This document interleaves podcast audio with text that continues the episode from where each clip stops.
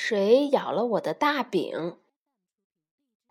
一天中午，小猪做了一个很大的大饼。大饼做好了，小猪很累，就躺在大饼上睡着了。小猪睡起来以后，发现他的大饼被咬了一口，他就自言自语：“咦，我的大饼怎么被咬了一口？是谁咬了我的大饼？”小猪跑出家门，小猪先看到了小鸟，它又急又气地对小鸟说：“小鸟，是不是你咬了我的大饼？”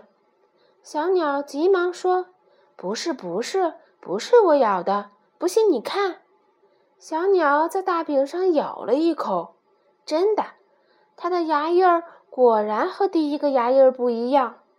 小猪就生气地走开了。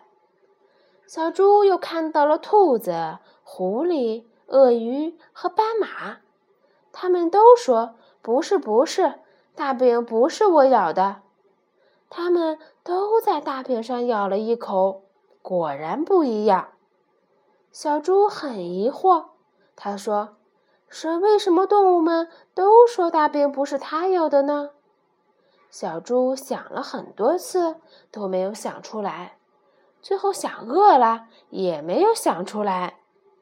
小猪就在大饼上咬了一口，它吧唧吧唧的咬了一口。小猪看到它的牙印儿竟然和那个牙印儿一样。